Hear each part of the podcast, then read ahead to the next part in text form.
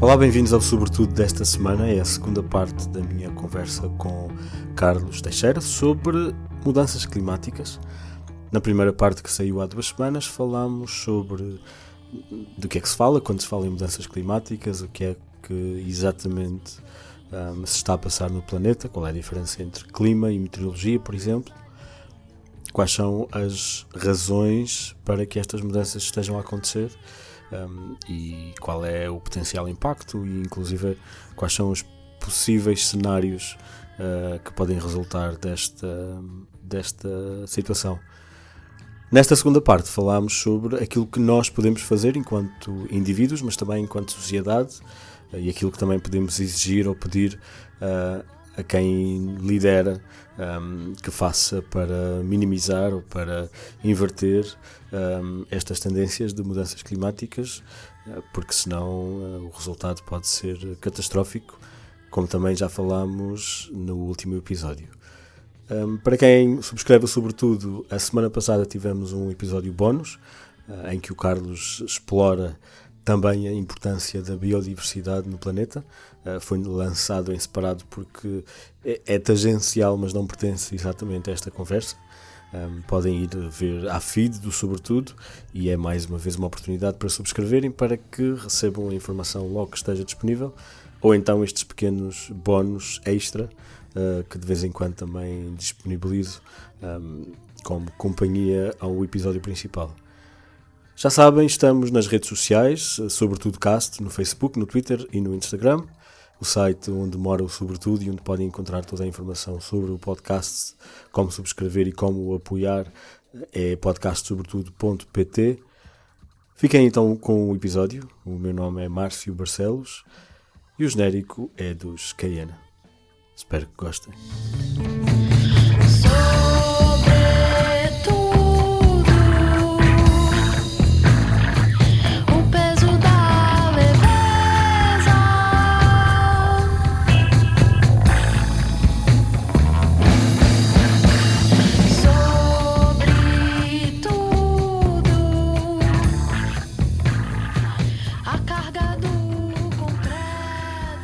Então, e o que é que, o que, é, que é preciso fazer? Vamos começar, vamos separar isto em dois. Vamos falar uh, em termos globais e se calhar em termos de governo. E depois as pessoas de, em termos individuais. E depois as, as, pessoas em termos individuais, se é que há alguma coisa que podemos fazer. Sim. Começar pelo, pelo macro. Bom, do ponto de vista macro, a maior parte dos países tem que uh, reduzir as emissões que produz ou que uh, as emissões que importa quando importa produtos que são produzidos em países que têm emissões elevadas. Uh, às vezes é preciso fazer essa distinção. Pois. Uh, pronto, porque, por não exemplo, é só emitir, a Noruega, é causar. Sim. Exatamente, a Noruega emite diretamente pouco, porque são muito eficientes, mas exporta petróleo e uh, importa produtos produzidos na China. Portanto, uh, acaba por também ter ser um viabilizador de emissões e um importador de emissões. Um... Não, mas há aqui uma questão que, que eu também não percebo muito bem, que é a questão de da, da, da compensação pela, pela produção de, de, dióxido de carbono, é, são, são um sistema de créditos, não é? Os créditos. Os créditos é, é, é muito simples. Como é que isto funciona? Consegue explicar? O comércio, portanto, o comércio de licença de emissões na Europa foi criado com, com esta ideia, que era a Europa toda estava a emitir uma certa quantidade de gases de efeito de estufa para a atmosfera todos os anos. Sim. Estabeleceu-se um teto o teto é esse. Para a Europa toda, para a União Europeia, presumo. E, portanto, todos os países, esse teto corresponde a um X número de créditos. Cada crédito corresponde a uma quantidade de, de dióxido de carbono uh, a ser emitida para a atmosfera. Se as empresas só puderem uh, emitir de acordo com os créditos que têm, Sim. o que tu crias é um teto que não vai ser ultrapassado. Porque Sim aquela empresa uh, pode emitir porque comprou aqueles créditos que a outra vendeu. Estás a perceber? Ok, ok. Portanto, há um número, é um bocado como uma bolsa de valores. É há um número limite. Foi para estabelecer um limite. Foi para forçar a existência de um teto. E depois, claro, a partir do momento em que tu crias um teto, podes ir diminuindo esse, esse, esse, esse teto. Mas o mercado aqui de. Mas não há, não há uma coisa semelhante, mas ao nível das, dos países e a nível global? Uh, tenho não. a ideia de que há esta questão, não. esta ideia de de que não, um país pode Unidos, pagar exemplo, para produzir não, ou sou, tenho completa não, não tenho não estou há sou... candidatos atualmente nos Estados Unidos a falar da necessidade de terem uh, um teto e um mercado de, de, licenças de emissão também ok ou seja um, um sistema semelhante mas uh, global a Europa tem este tem okay. este comércio uh, de não, estás a, estás, a, estás a pensar se calhar foi que no âmbito do protocolo de Kyoto Sim. os países que não cumprissem com a meta tinham que depois pagar um X, uh, adquirir uh, um X de créditos para compensar. Talvez fosse isso. mas, esse, fosse mas esse mecanismo, isto era sobretudo entre os países de, de, eu sei que estava, era sobretudo entre os países da União Europeia. Ok. Uh, Mas sim, como for já não está havia, em, em ação. Não, não, o, o, mercado existe. A questão é, uh, o problema que aconteceu foi que o, o valor do carbono, uh, pela maneira de funcionar desse mercado, reduziu-se muito. Uhum. E, portanto, tornou-se muito, muito barato comprar para, para poluir, okay. digamos assim. uh, é um problema que a Europa... Sim, mas, mas não deixa de ser, ou seja, os créditos continuam É um instrumento. Sim, Esta questão okay. de criar mercados de licenças é apenas um. Há, há ativistas que não, não gostam nem não gostaram disto, porque, no fundo, era quase que dar a sensação de que, com, de que tu, com dinheiro, podias comprar pois, o teu claro, direito claro. de uh, emitir para lá daquilo que é sim, o razoável. Sim, sim, Agora, eu encaro isto como um instrumento que não deve ser o único. Portanto, tu usas este instrumento para tentar limitar o total de emissões durante um determinado período Sim. mas depois, ao mesmo tempo, tens que ter políticas públicas de redução das emissões. Sim. Portugal está, neste momento, uh, por exemplo, com uma meta no âmbito do, do Acordo de Paris, Sim. que visa até 2030 reduzir, face a 1990, em, entre 45% e 55%. Uh, eu e outras pessoas temos defendido uma redução mais na ordem dos 60% das emissões até 2030. E sabemos que é possível Portugal fazer isto porque entre 2005 e 2015 tivemos uma reta de redução muito semelhante uh, àquilo que seria necessário para chegarmos a 2030 com okay. 60% menos de emissões. Sim, sim. E isto potencialmente será exponencial, não é? A partir daí torna-se mais fácil. Agora é um seja, grande cada esforço. vez mais pode ser, exato. Agora é um grande esforço. E que outras passa, coisas é que os países passa por encerrar, passa, isto passa por encerrar as, as, centrais térmicas a carvão, Sim. que este governo está a fazer, passa por incentivar o uso de transportes públicos, mobilidade suave, uh, sobretudo elétrica, e, uh, no fundo, uh, tentar descarbonizar o mais possível a nossa economia. Todos os países vão ter que fazer um bocado disto. Tentar abandonar o uso de combustíveis, de combustíveis fósseis o mais possível. Portanto, o foco aqui é mesmo usar o, o, ou seja, é emitir o mínimo de dióxido de carbono reduzir, no... é, mas não é, não é só reduzir as emissões, tu tens que reduzir as emissões, portanto havia essa meta que eu acho que devia ser pelo menos de 60% até 2030, mas depois também podes aumentar ao mesmo tempo a eficiência energética dos, dos equipamentos, Uh, ou seja, tornando-os uh, cada vez mais eficientes no uso de, do combustível. Assim usas menos o, as fontes de energia que também produzem esse. Pelo menos esse, 35% até 2030 é aquilo que eu e outros temos defendido. Sim. Pelo menos 35% uh, de aumento de eficiência energética. Pronto, e depois tens que tentar introduzir progressivamente mais energia proveniente de fontes renováveis no Sim. teu portfólio. E é isso, eu vou-te ser sincero, uh, por exemplo, o governo assumiu uma meta de 20% do, do, combustível em 2030 usado em Portugal ser proveniente de, de fontes renováveis. Sim. 20% é muito pouco. Uh, okay. Nós, de facto, temos que, temos que ser mais ambiciosos nessa transição. Mas esta isso questão vai... da, das energias renováveis, isso também é uma, é uma coisa que se levanta muito, porque começamos a entrar aqui num domínio em que temos que pensar, pesar muito bem aquilo que fazemos, porque uma uhum. coisa tem sempre impacto. Uh, portanto, outras coisas. Sim. Era o que estavas a dizer há, há bocado noutra secção da conversa.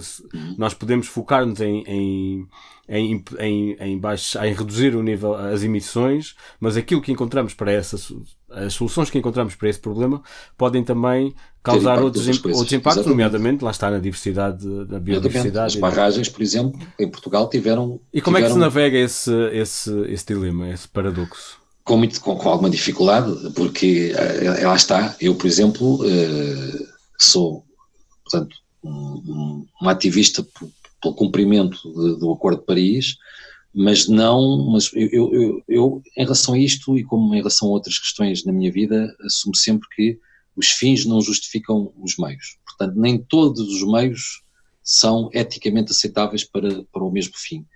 E, em relação às barragens em Portugal, cometeram-se grandes erros. Há barragens que não deviam ter sido construídas. Eu sei que elas estão hoje a, a proporcionar uh, energia uh, mais limpa do que o carvão, mas tiveram um impacto sobre a biodiversidade nas regiões onde foram construídas que não, não é aceitável. Mas também convenhamos que, para, seja qual for o governo, não é fácil chegarem a esse equilíbrio, porque. Pois, mas por exemplo. Consegues, é? Mas apostou-se muito na hídrica e na eólica e praticamente não se apostou nada na solar. Em Portugal, que é um dos países da União Europeia com mais sim, horas sim, sim. de sol uh, da, da Europa toda, com mais dias de céu limpo, sobretudo a sul, tu tens uh, 2%, acho que nem chega bem a 2%, é 1,8% de eletricidade proveniente de uh, solar. Mas Isto qual é o impacto de teres uh, quilómetros e é, quilómetros de campos cheios de painéis solares? Bom, mas a questão é que tu nem sequer precisas estar a ocupar território útil para outros fins com painéis solares.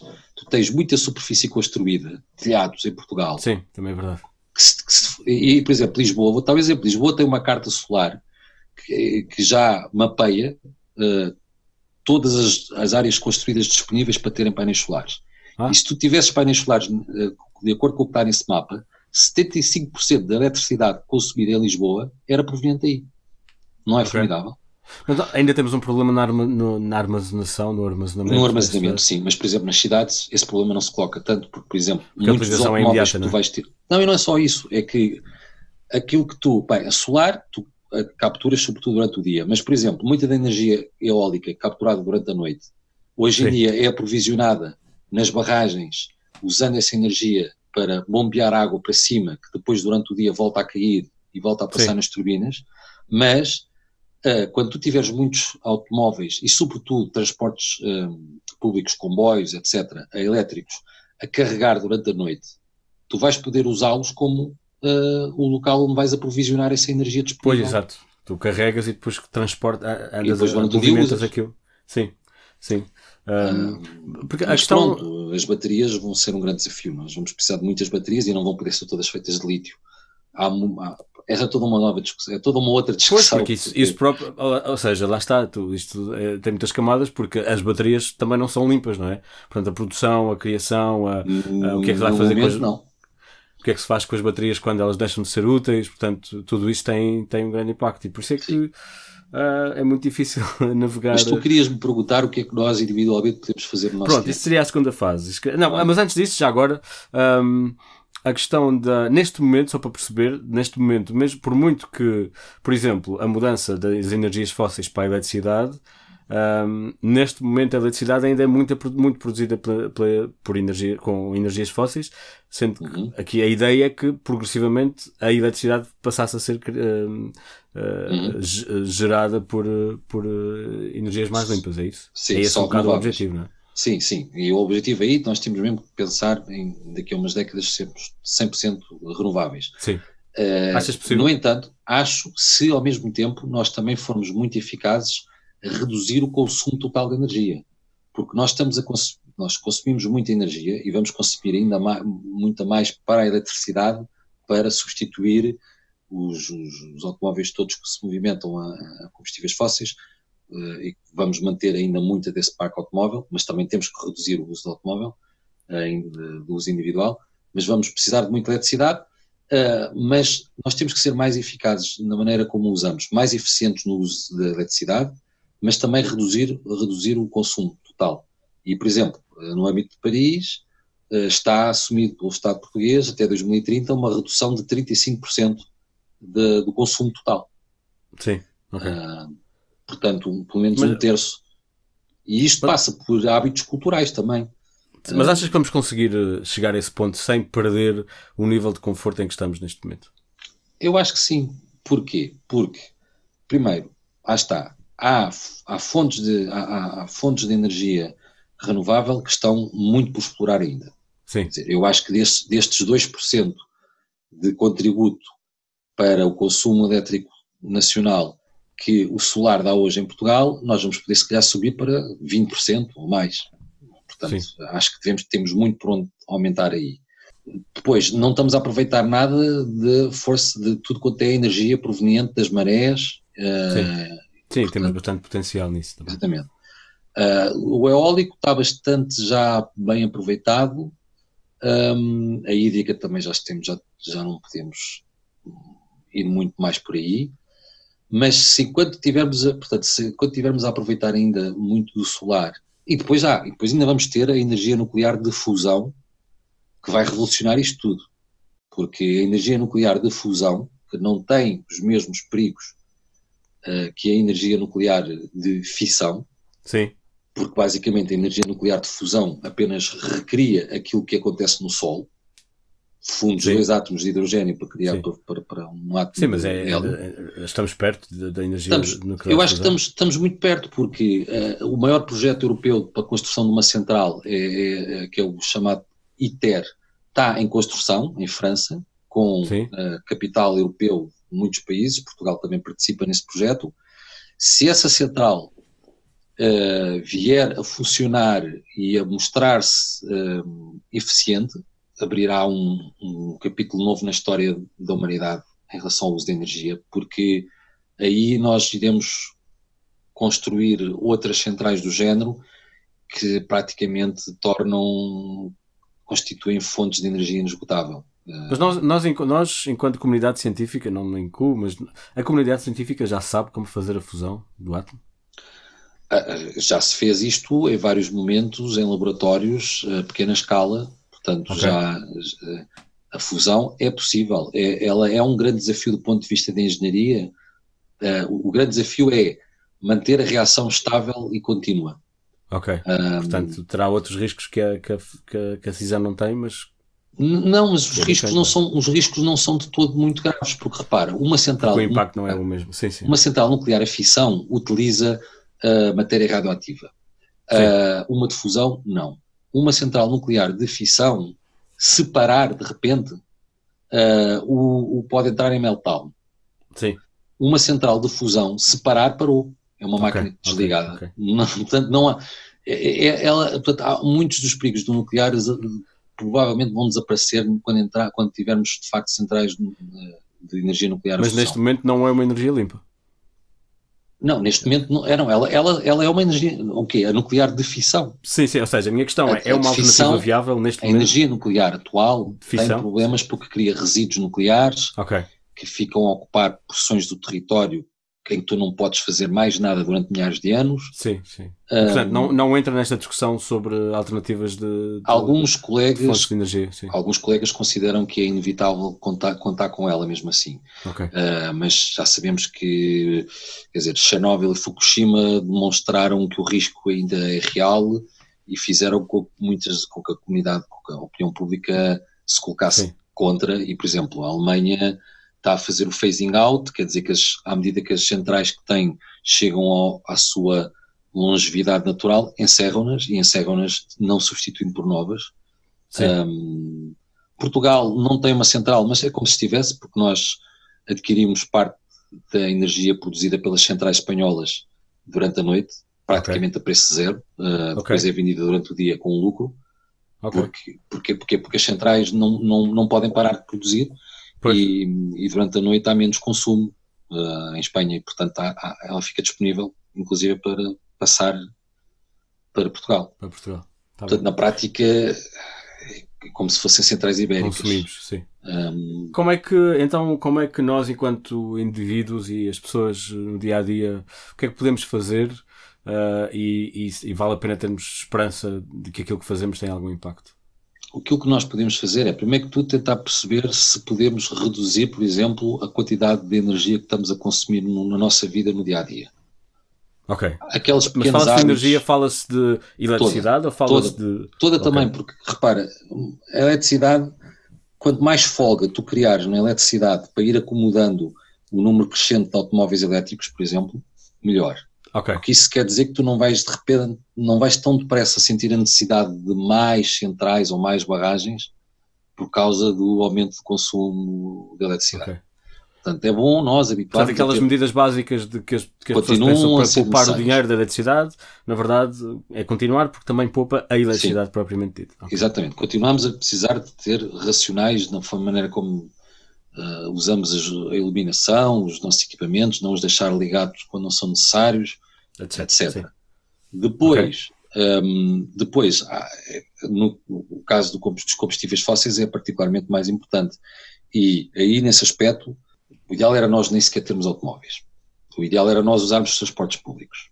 Quando temos, sentimos a necessidade de ter o automóvel, uh, quem tiver automóveis antigos, o melhor que tem a fazer é usá-los o mais tempo possível. Ou seja, Por, não mudar só porque não, isso é sim. um clássico, não é? Porquê? Porque a maior pega, parte da pegada ecológica de um automóvel ocorre durante a construção dele. Pois. Portanto, okay. quanto mais tempo ele durar, mais mitiga esse, essa pegada. Ok. Quando tu tiveres que trocar de automóvel porque realmente eh, já não é suportável, e repare, eu por exemplo estou nesse momento, estou, estou a passar por esse eu tenho um automóvel de 1998 cujo conserto já começa a ser um, muito dispendioso e... Mas não houve evolução de, dos automóveis eh, que signifique que os automóveis mais recentes emitem menos uh, gases que os antigos? Ah, sim, mas atenção, uh, a indústria automóvel ainda não nos diz muito bem, não foi só Volkswagen, aquele escândalo de, de, de, Volkswagen tinha de facto um sistema premeditado para enganar as, as, as medições que eram feitas. Sim. Portanto, não estavam a cumprir e não queriam cumprir e arranjaram forma de contornar. Agora, o que se vem, tem vindo a descobrir é que outras marcas fizeram exatamente o mesmo. E, portanto, okay. afinal, os carros não estavam assim tão mais eficientes. Uh, mas estão. Mas quando se fala, de, por exemplo, as limitações de carros uh, antigos na Baixa de Lisboa, por exemplo. Ah, sim, mas isso são medidas que não têm a ver. Isso é a partir do princípio que, primeiro, os carros mais recentes são, são mais eficientes. Okay. Uh, às vezes ou serem de maior cilindrada do que muitos outros. Há carros de, pouco, de baixa cilindrada antigos podem emitir menos do que carros atuais de maior Sim. cilindrada. É? Mas seja como for, nada disso à partida, pelo que tu dizes, compensa a pegada ecológica ou a pegada de, de, de carbono uh, de, da produção do, do carro propriamente dito. Ainda não é tanta a diferença que compensa não, é que... comprar um novo para substituir. Não, quer dizer, eu, eu penso é que, de um ponto de vista do princípio, Sim, o melhor sim. era, primeiro que tudo, usarmos bastante aquilo que temos. Depois, quando temos que descartar, pensarmos se precisamos de um novo. Se precisamos Pensar, mesmo é? de um novo, tentar optar por um, por um elétrico. Um, e depois tentar fazer o mesmo com ele, que é fazê-lo durar o mais tempo possível. Agora, a questão é, nós incontornavelmente vamos ter que passar, vamos ter que ter menos automóveis a circular, eh, sobretudo dentro das cidades, onde faz menos sentido. Isto, isto quer dizer que as nossas políticas de urbanismo, de repensar o espaço urbano para tornar mais fácil e eficiente o, o transporte, uh, os transportes públicos, porque é isso que as pessoas querem, era, se os transportes públicos forem confortáveis, forem uh, chegarem a tempo, cumprirem sim. os horários de forma rigorosa, acaba por mais ser mais confortável, sim, sim, do que o uso do automóvel individual há circunstâncias do nosso território onde é óbvio que o, o, o automóvel é necessário a percorrer, sobretudo em zonas, em regiões onde não existem transportes públicos, nem faz sentido tê-los.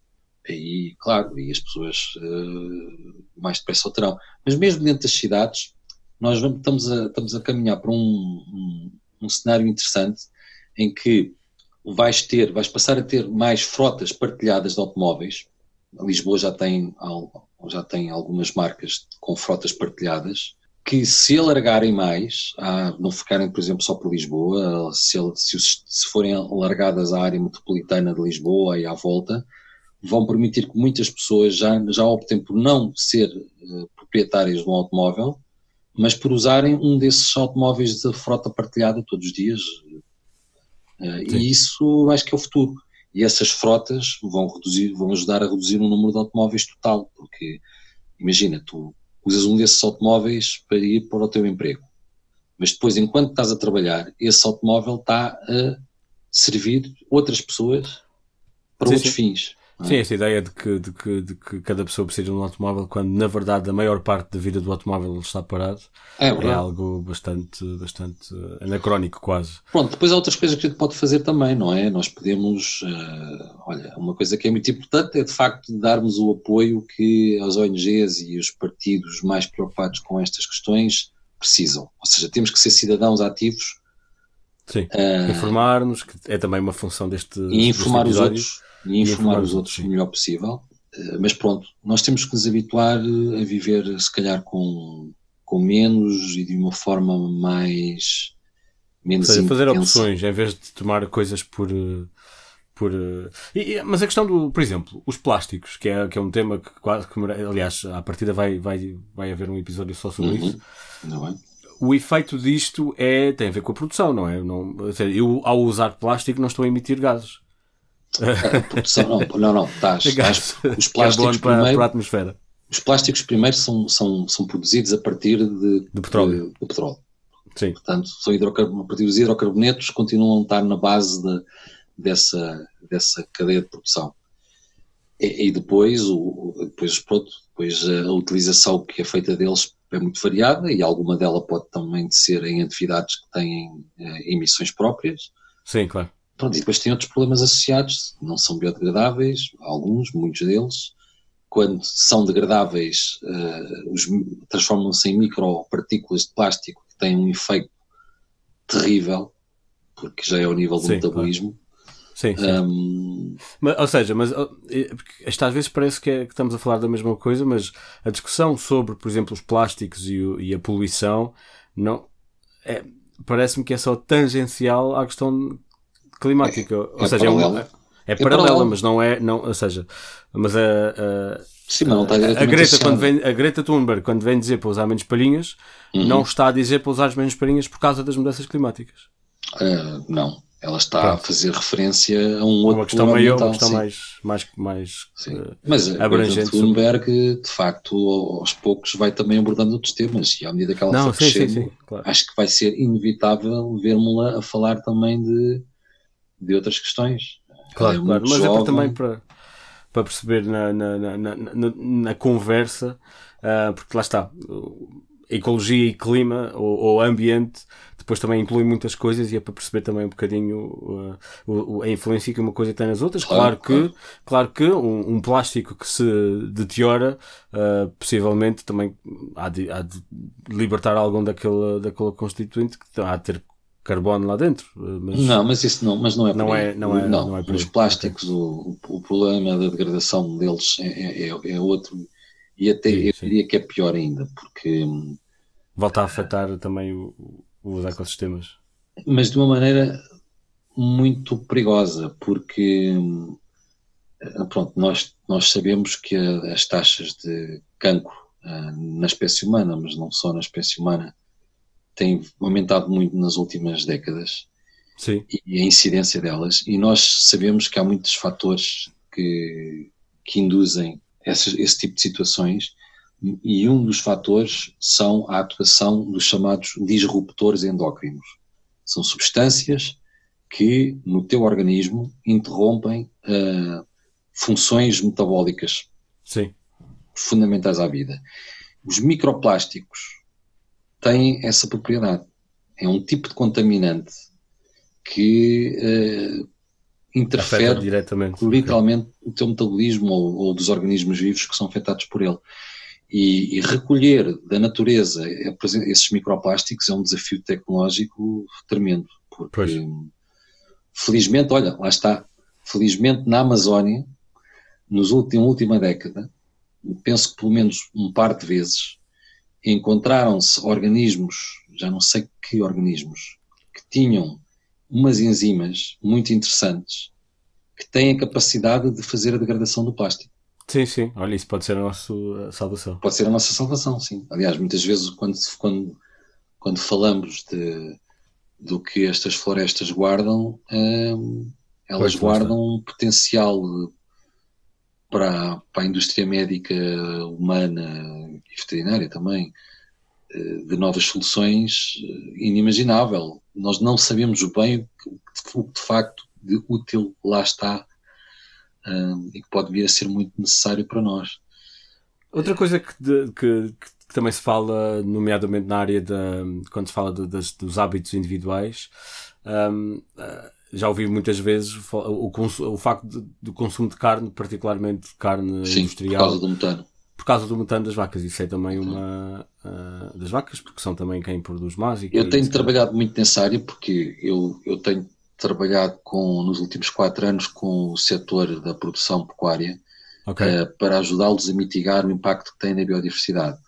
Mas, okay. uh, inevitavelmente, as questões de, das emissões, tenho muito convivido com, com a preocupação do setor. Existe essa preocupação? Existe, eles aperceberam-se, portanto, o setor tem-se apercebido que a opinião pública exige cada vez mais deles uma, uma resposta para isto. Um, e existe? É assim, em geral, este problema é sobretudo uh, dos ruminantes e, em particular, uh, portanto, da bovinicultura dos bovinos. Uh, a maneira mais ética e saudável é se reduzíssemos o consumo global de carne bovina. Sim. E ele Sim, tem é... que acontecer. Nós podemos reduzi-lo, podemos escolher quais são as áreas do planeta mais adequadas para produzir uh, o gado que, apesar de tudo, continuará a, a ser produzido. E, isso é interessante, mas porquê? Porque, mas qual é, qual é o impacto que isso tem? Porque a produção de bovinos na América do Sul tem um impacto tremendo em ecossistemas nativos primários, como as florestas nativas da América do Sul. Ok. Na Europa, não tanto. Na Europa, okay. a produção uh, de, de gado é muito mais compatível com a natureza que nós temos cá, porque a natureza que nós temos cá já não é uh, pristina, nem já não estamos a falar de ecossistemas primários como as florestas sul-americanas. Estamos a falar de sistemas agrícolas que coevoluíram com a, a natureza mediterrânica e, e, da Europa continental. Okay. E, portanto, uh, e aqui temos padrões e temos normas europeias de produção muito mais uh, exigentes e rigorosas, até do ponto de vista do bem-estar animal, etc. E, portanto, faz, eu diria que num contexto global, à medida que se mantém alguma da produção, o ideal era que essa produção fosse mantida na Europa e poupar a América do Sul a ela. E okay. uh, a nossa expectativa em relação à América do Sul é de manter, uh, e, e, devem ser recompensados por isso, uh, manter aqueles ecossistemas a funcionar.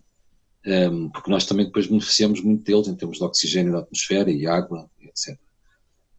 Hum, e, mas, e a questão também Sim. Mas, mas pronto, estás a perguntar se é possível. Uh, há quem queira usar a engenharia genética para okay. ter, ter, vacas que, que, imitam menos metano. Eu acho que as questões éticas associadas a essa opção Sim. são muitas. Do ponto de vista da alimentação também há, ou seja, há, há maneiras de alimentar que reduzem muito as emissões de metano. Okay. Eu agora não quero entrar aqui em detalhes muito técnicos, porque. Sim, ou seja, por aí, ou seja, tentar uh, contornar e tentar encontrar soluções, e, e, sendo que o primeiro seria mesmo diminuir o, o consumo. sim, e isto sim. tudo mesmo que a gente encontre soluções, o consumo global sim. tem que reduzir-se, até por questões de saúde pública. Em relação, à, em relação à alimentação, noutros, noutras perspectivas, também se fala muito da, lá está, de consumo local, o que sim, faz com exatamente. que um, um alimento não tenha que ser transportado durante muito tempo. Sem dúvida, é muito importante isso. Ou, através de muitos meios. Mas, por exemplo, vi qualquer coisa sobre o facto de, por exemplo, uh, os meios que são necessários para consumir, uh, lá está, tomates da, da, da, da França, porque depois, como são feitos uh, em estufa, que também utilizam eletricidade, mesmo assim continua a ser mais. Eu, estou a falar de cor, portanto não é um caso em particular, uh, mas continuaria a ser mais. Uh, menos impactante em termos de pegada carbónica importá-los de outro sítio, porque a importação, mesmo assim, não, não implica tanto custo como, um, como a eletricidade que se usaria em, em França para, para produzir esse, uhum. esses vegetais. E portanto, lá está, mais uma vez é preciso navegar um bocadinho e, e estar informado. Sim, mas essa, essa navegação torna-se mais fácil se nos habituarmos a usar e a exigir uma coisa que é chamada a análise de ciclo de vida. Okay. A análise de ciclo de vida é uma, é uma metodologia usada em engenharia ambiental para, uh, por exemplo, fazer estimativas do, da pegada ecológica ou da pegada carbónica de um produto, Sim. tendo em conta todo o ciclo, desde a origem até ao momento em que tu uh, utilizas ou consomes o produto. E, Mas como é que isso passa para o consumidor, essa informação? Através, por exemplo, destes índices como a pegada ecológica. Um, ou seja, ele, estes, estes índices, para serem verdadeiramente informativos, têm que ter em conta o, o a análise de ciclo de vida completa. E, e, estes, e como é que isto chega ao consumidor? Deve chegar através de esquemas de certificação. Ok. okay. E estes esquemas, pronto, há uma, toda uma enorme discussão hoje em dia em torno destes temas, porque para algumas coisas existem já muitos selos diferentes, para outras não existem ainda selos suficientes, as pessoas ainda não conhecem os selos, os governos Sim, claro. têm que fazer mais esforço em comunicar a existência desses, dessas certificações, as empresas de distribuição, as grandes superfícies também têm a sua própria obrigação. É, é nesse mundo que eu me tenho movimentado um bocadinho nos últimos Mas anos. As certificações, também conhecendo a indústria, um, uhum. podemos confiar nelas? É um, é um uh, sistema transparente aqui na Europa, confiável? Aqui na Europa nós temos esquemas de certificação enormes em que podemos confiar em absoluto, até porque okay. As, as, os critérios que têm que ser seguidos pelos produtores e pelos, pelos distribuidores uh, são muitas vezes públicos, portanto tu podes ler uh, a lista de critérios que tem que ser cumprida. É verdade que algum, alguns destes, alguns selos são marcas próprias, por exemplo, das, das, das, das, grandes dos supermercados, e esses, os cadernos de encargos que têm os critérios e as regras que têm que ser seguidas pelos produtores estão em segredo, mas em, em Europa, a auditoria, as auditorias que se fazem são muito rigorosas e está, está muito desenvolvido já e, e vamos continuar a desenvolver cada vez mais. Eu, eu, é, é um instrumento muito útil este. Um, e, e, e, por exemplo, em relação ao clima e em relação às emissões, o setor alimentar, ou seja, desde o produtor até ao supermercado, está todo Sim. ele muito preocupado com esta questão hoje em dia. Porquê? Porque eu, eu tive pessoas uh, que estão nos supermercados a receberem reclamações ou perguntas dos, dos clientes a dizerem-me que uh, hoje em dia as questões que, as, que, os clientes colocam em relação às, emiss às emissões, por exemplo, já começam a ser muito, muito, muito uh, frequentes. Sim. Uh, olha, em relação ao uso de tacos de plástico, então, okay. É muito interessante. As pessoas não gostam, eh, já começam a reagir mal quando têm que usar um saco de plástico para pesar a fruta. Pois, sim. Uh, dizem mesmo, não, eu não quero, então prefiro não levar, uh, se não Boa. puder levar isto de outra maneira. Sim, sim. É muito interessante. Portanto, a pressão do consumidor em relação ao clima está-se a fazer sentir com muita força. Ok. O que é interessante porque lá está, as, as próprias medidas uh, que cada um de nós pode, pode ter um, podem ser também Passa através do consumo, não é? Do consumo Sim. de. Uh, lá está, porque acho que e, às vezes também há a tendência de, de, já, já deixo continuar, há a tendência de pensar que o consumo em si é o, é, é, o, é o ato, mas não é, porque na verdade o que tu estás a fazer ao consumir é enviar a informação para que determinadas coisas sejam produzidas de outra maneira ou não exatamente. sejam produzidas, e é, é aí que está o. E é o muito impacto. importante, aliás, eu posso te garantir isto eu de facto pronto, tenho estado a trabalhar com as questões da certificação no setor alimentar Sim. e eu posso te garantir isto, que é as empresas do setor alimentar, as, sobretudo as maiores, fazem os seus próprios inquéritos ao consumidor. Sim, claro. De acordo com as preocupações que eles registarem, eles vão tomar decisões. Porque, e, porque elas próprias não têm, não têm preocupações, ou seja, é, é, elas é querem, puramente baseado na opinião. É? A preocupação número um delas é responder ao, ao que o consumidor quer. Porque, porque, e portanto o consumidor porque... tem um poder enorme nas mãos. E, e eu verifiquei isso de facto. Uh, quando os consumidores fazem escolhas no ato da compra e isso e essas escolhas se massificam em escala, Sim. a indústria da distribuição adapta-se. Ok. Muito e, e lá está, isso é um, é um grande poder que o consumidor, que nós, enquanto consumidores, é, também depois, temos. Exatamente, porque depois é, é essa indústria da distribuição que vai aos fornecedores e aos produtores e dizer-lhes desculpem, mas vocês vão ter que cumprir estas regras assim, porque senão os nossos consumidores não compram os nossos produtos. E, portanto, é mesmo, é mesmo o ato de consumir é um ato de enorme responsabilidade. E Sim. eu aconselho as pessoas a nunca menosprezarem isso por pensarem, ah, eu sou apenas mais um. Uh, sim, sim, claro. É muito difícil para nós, enquanto pessoas individuais, termos bem a noção se ao tomar uma decisão estamos a, a fortalecer um movimento maior de opções ou não. Mas às vezes estamos. Às sim, vezes, claro. sem nos apercebermos, há de facto ali no nosso bairro ou na nossa cidade muitas outras pessoas a pensar da mesma maneira e sem sabermos estamos a ajudar a uma mudança que se vai dar na semana seguinte, no mês seguinte ou no ano seguinte. Porque se não for isso, uh, as empresas vão as empresas sempre não pelo modo mais é, barato. Não é? Sim, é, de forma geral, menos, é. é. de forma geral as empresas vão uh, respeitar sobretudo aquilo que é o sinal que o consumidor lhes dá. Só os Estados é que podem obrigar as empresas uh, claro, claro, a claro. atuar de maneira diferente, se, os, se assim o entenderem. Sim, sim. Porque, ou seja, não se autorregulam, não é?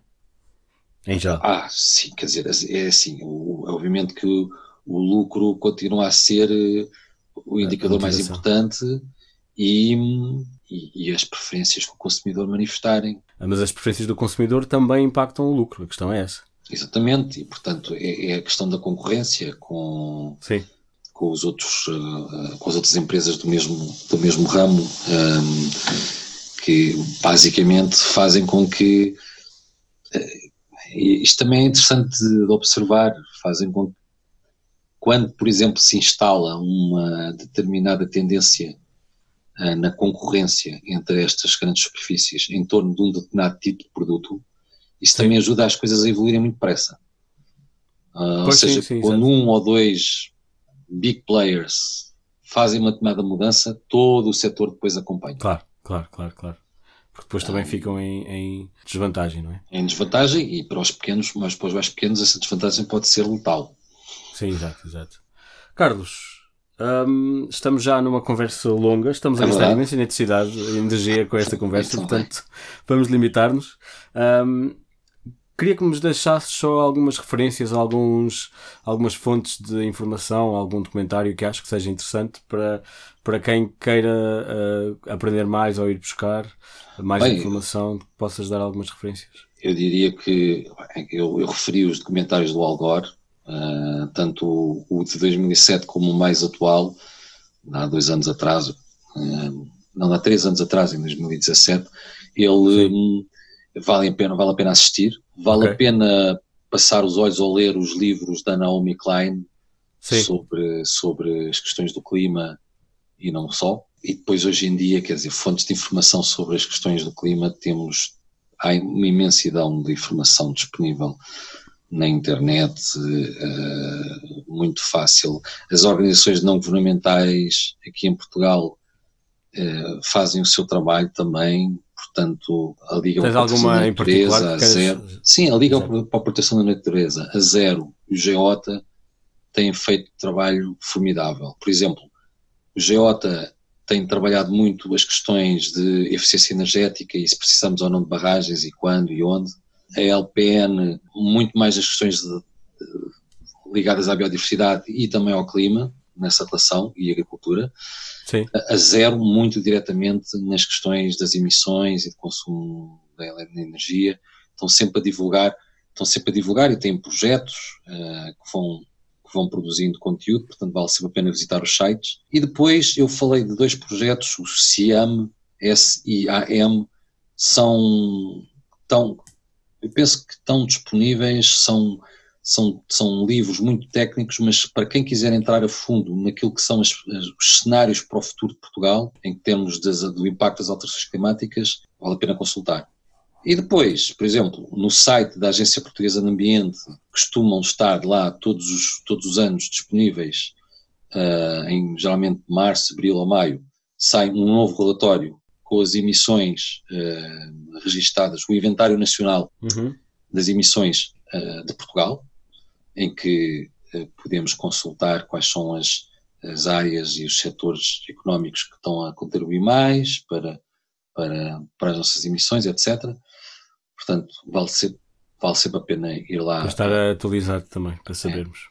Sim, portanto, neste momento, daqui a uns meses, uh, haverá um, um, relatório atualizado disponível, vai estar no Sim. site da, da Agência Portuguesa de Ambiente. E pronto, pronto acho que também temos assim uma lista interessante para quem continuar e até porque também é fácil, é fácil encontrar-te nas redes sociais. Sim, sim, sim. sim.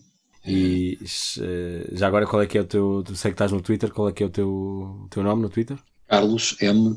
L. Teixeira. Muito bem. Bem, foi um prazer. Uh, foi muito informativo, foi muito meu. obrigado. Muito obrigado pelo convite. foi um prazer. Quem nos esteve a ouvir, obrigado também por escutarem. Sim, obrigado. É sempre pessoas, e até uma próxima. São as melhores pessoas que nos ouvem. Muito obrigado, até à próxima e vamos continuar e estaremos, espero estarmos aqui todos muito, muitos anos ainda, com uma, okay. com uma terra saudável. Obrigadíssimo. Um abraço. E Márcio. pronto, até à próxima. Obrigado.